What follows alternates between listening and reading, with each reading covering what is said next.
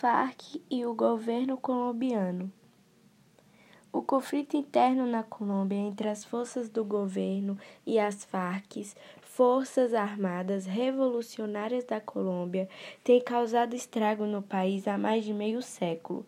Os números dizem tudo: mais de 260 mil mortos, dezenas de milhares de desaparecidos, quase 7 milhões de pessoas que tiveram de deixar suas casas à força, estrupos, sequestros e inúmeras vidas marcadas para sempre. Nesta quarta-feira, representantes dos dois lados anunciaram que chegaram a um acordo de paz integral e definitivo. O anúncio foi transmitido ao vivo de Cuba.